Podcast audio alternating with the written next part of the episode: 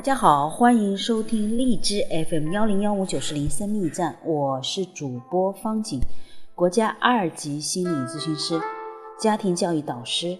今天继续播《爱的五种语言》系列之《心灵之约》，由 Gary 查曼博士所著。二月二十号，我们对钱财持什么态度？贪爱银子的人不得因银子知足，贪爱丰富的人也不应得利益知足，这也是虚空。货物增添，吃的人也增添，物主得什么利益处呢？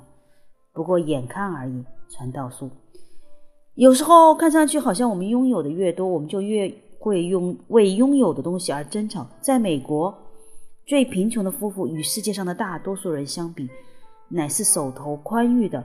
我认为问题的根源不在于一对夫妇拥有钱财的数量，而在于他们对待金钱的态度，以及他们处理钱财的方式。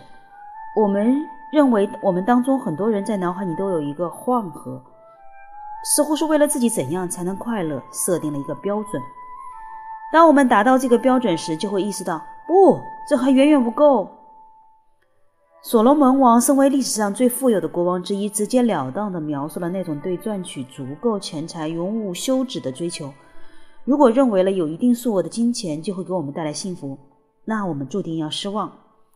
作家珍妮特·克利夫特·乔治曾说过：“生命中最悲惨的不是你得不到自己追求的东西，生命中最悲惨的是你得到了自己追求的东西，却发现它不值得你费那么大的精力去追求。”当我们的生活以赚更多的钱为焦点时，我们就把焦点放错了地方。我们的婚姻关系以及我们与上帝的关系，远比我们有多少钱重要。明白了这一优先次序。